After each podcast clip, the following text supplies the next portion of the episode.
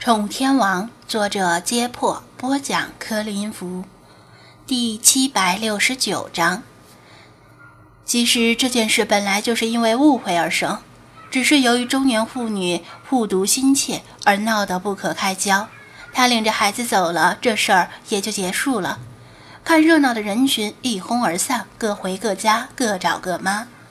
可能会把这件事当作茶余饭后的谈资，然后吹嘘一下自己当时在场是如何慧眼如炬、力挽狂澜的。蒋菲菲死里逃生，激动地走过去，正要向张子安表达感谢，他却严肃地斥责道：“尽管这件事源于误会，但根本原因还是你的问题。这次你侥幸捡到尖匪螺，下次要是捡到白玉帝螺，可怎么办？”那不是害人害己吗？他无言以对，羞愧地低下头。您说的对，是我的错。小雪和网友们兀自感慨：野采真不是什么人都能玩的，否则中国沿海的七十多种鸡心螺，分分钟教你重新做人。真正意义上的重新做人呢？下辈子投个好胎吧。当然。相对来说，中国沿海还是安全的，只要别瞎捡就行。毒物成堆、沙恶横行的澳大利亚海滩才令人不寒而栗。小雪见他情绪低落，安慰他几句，让他别太在意，下次去海边野采时务必小心就是了，千万不能捡自己不认识的东西回来。蒋菲菲诺诺点头，发自内心的感谢小雪与张子安的出现。否则他今天就吃不了兜着走了，警察也不一定能够分辨出奸匪螺与白地玉螺。对了，我能问您个问题吗？他小心翼翼地询问张子安。张子安把手里的奸匪螺扔进他的塑料收纳箱，与其他水族混在一起。什么问题？他反问。您您是生物学家吗？为什么懂得这么多？蒋菲菲困惑地问道。就算一般学校的生物老师都不一定能够分辨出尖匪螺与白地玉螺，连这两个名词都可能都说不出来。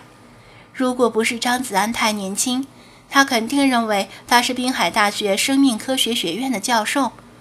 若是这样，他应该叫老师才对。当然，这并非没有可能，毕竟现在年轻的教授和博导越来越多了。张子安微微一笑，正想装出云淡风轻的世外高人风范，就听到小雪热情地拆穿了他：“不是呀，他是开宠物店的。”开宠物店的，蒋菲菲一时想不通，也难以置信，以为小雪是开玩笑。这年头，开宠物店的专业素养都这么高吗？直播间的网友们纷纷附和。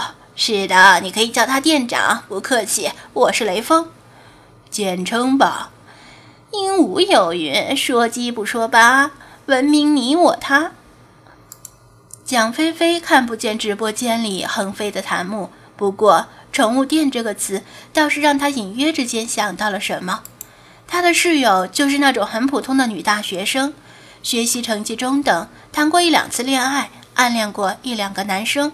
有一两个备胎，有一两个闺蜜，爱看综艺，关注娱乐新闻，普通程度的追星。前两天，他室友突然没头没脑地跟他说了一句：“哎呀，我的妈！林峰输给了一条狗呀！虽然他老了点儿，现在颜值下降了，但我少女时代还是很喜欢他的。真是岁月是把杀猪刀呀！”蒋菲菲当时正在埋头做毕设。他对娱乐新闻和八卦不感兴趣，从不追星，也不在室友的闺蜜之列。但是出于维持室友关系的考虑，以免被毕业之前被室友下毒手，还是随口应了一句：“什么输给一条狗？怎么回事？”室友叽叽喳喳地说道：“这么大的新闻你都不知道？柏林电影节把最佳男主角银熊奖颁给了一条狗。”林峰回国之后谢绝了一切采访，那悲怆的小眼神呐，真是激发了我的母性。对了，那条狗还是咱们滨海市一家宠物店的，店主带着它上台领奖来着。说着，室友还把手机拿过来让他看，他出于礼貌扫了一眼，没仔细看，又随口附和了几句，继续埋头做毕设。哎，以后演技不如狗就不是贬义词了，百分之九十九的演员都不如狗呀。室友遗憾地嘟囔了几声，注意力又被其他娱乐新闻所吸引，很快把曾经的偶像忘在了脑后。蒋菲菲本来也把这件事忘了，但听到“宠物店”这个词，她不由得回想起室友手机上看到的那张领奖图片。当时她的关注点在那条狗身上，旁边那个男人只是略加一瞥。但如今与面前的张子安两相对照，好像就是同一个人。难道您是柏林电影节那个？他迟疑地说道。张子安欣然点头，果然是人怕出名，猪怕壮。当了明星，走在大街上都能被人认出来。怪不得，江菲菲这才释然。本来嘛。若是随便一位宠物店店主都有这水平，那中国的宠物行业早就冲出亚洲走向世界了。能训练出获得柏林电影节影帝的狗，对海洋生物了若指掌也并不出奇吧？蒋菲菲又看向小雪，她能够猜出小雪是个主播，因为小雪一直在对着手机笑语嫣然。她学校里有几位女生玩直播，或者是视频网站的 UP 主。但是好像没有特别出名的。我是小雪，是个户外主播。小雪自我介绍道：“我的频道是吃喝玩乐在滨海，欢迎来玩。”今天真是太谢谢你们了，蒋菲菲不知道是第几次致谢了。没关系，你不用谢我。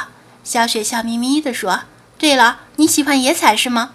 能不能给我的观众介绍一下？”这几个收纳箱里都是些什么生物？老实说，我一个都不认识。这，蒋菲菲不好意思地望了一眼张子安，在这位大行家面前介绍，这不是班门弄斧吗？张子安耸耸肩，示意他放开些，别紧张，不用顾虑他的存在。那好吧，我就介绍一下，如果有错误之处，请不吝指教。他忐忑地说道。指教谈不上，互相学习，共同进步吧。张子安扫视着这几个收纳箱，不过你捡的这些生物种类可真够多的。是呀，他自己也有些疑惑，平时捡不到这么多的，除非是海上下过暴雨之后，但最近也没有下雨呀。